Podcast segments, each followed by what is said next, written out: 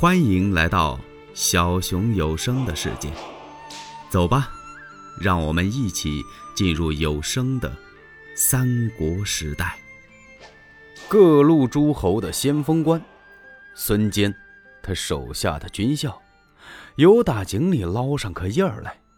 孙坚不认识，他身边的将军陈普一看，哎呀，说这玩意儿可不得了啊！这是皇帝的印信，是玉玺。您想得到这个东西呀，您就有当皇帝的希望。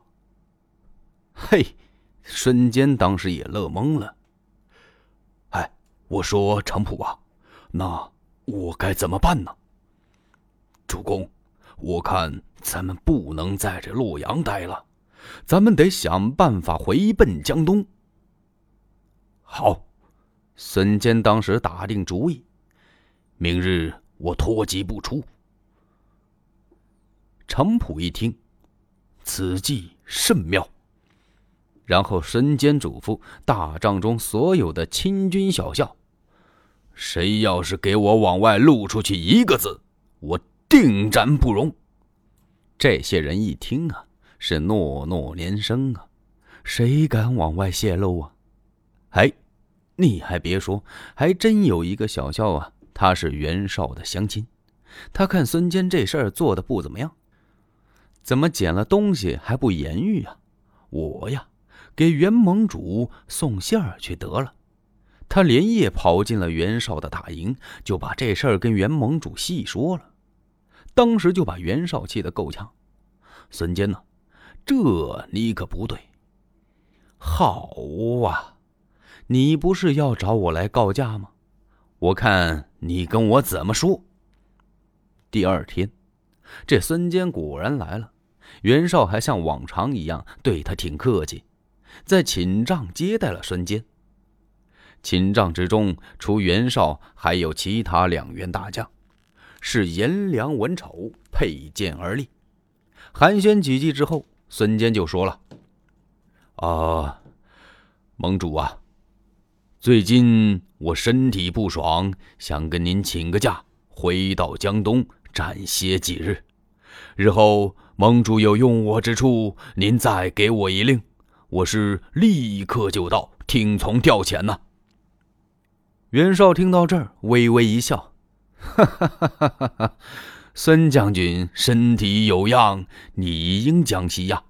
可是将军得的是什么病啊？呃，这个，哈哈哈哈哈哈！孙将军，你自己要是说不出来，本初可以给你说出病源呐。梦主，那么您说我是什么病呢？你呀，害的是玉玺之争。孙坚听到这儿，腾的一下就站起来了，当时这个脸色就变了。盟主，这话从何说起啊？孙将军，所谓玉玺之争，还不是从井内捞出一个宫女吗？不是这么、这么、这么、这么、这么回事吗？这袁绍就把这些话全说了。孙坚一听，怪呀，时间这么短，他怎么知道的呢？自己一想，我可不能承认。哎呀，盟主，你错怪我了，我根本没有打闹过这样的宫女，我也没看见过这颗玉玺呀。袁绍听到这儿，轻轻的摇了摇头。孙将军，你乃是诚实之人呐，不要在我面前扯谎了。玉玺那是传国之宝啊。我们各路诸侯汇集一处来灭董卓，董卓从洛阳逃走了，我们大家辛辛苦苦的来到洛阳，这不容易呀！你见了玉玺，应该把他献到本初的跟前，让各位诸侯在一起商议商议，然后做出处置。你怎么就能这样藏起来，要把他带回江东呢？我劝孙将军。赶快把宝印献出来吧！其实袁绍啊，也有私吞玉玺之心。孙坚明白袁绍这一套，哼，孙坚怎么肯呢？把玉玺交出来呢？哎，盟主啊，简直是岂有此理！这是凭空掉下来的冤枉，我真没看见。怎么，孙将军还要找个对质之人不成吗？什么叫对质之人？来呀，把那小校招来。功夫不大，那报信的小校乐呵呵的走进来了。怎么那么乐呵呵啊？他禀报完这个消息之后，袁绍重赏了他。他进来一看，孙坚将军在这儿呢。这小校往后退了一步，袁绍告诉他：“不要怕，当着你家主公，把这事儿给我说的详细一点。”小校刚这么一张嘴，这可把孙坚给气坏了。他一摁崩簧，苍啷，把宝剑就亮出来了，要把这小校给杀了。袁绍原本出，擦的一声也把剑亮了。袁绍身后边的颜良、文丑都把宝剑给拉出来了。孙坚也不是一个人来的，他带着程普、黄盖呢。两个人当时扯出防身的宝刀，刀剑出匣，是寒光一片。袁绍急了：“孙坚，你在我大帐之中休得无礼！”眼看着就要动手了，好多诸侯闻讯赶了来，纷纷劝解：“哎呀，这、这、这、这是为什么呢？怎么能闹到这一步了？”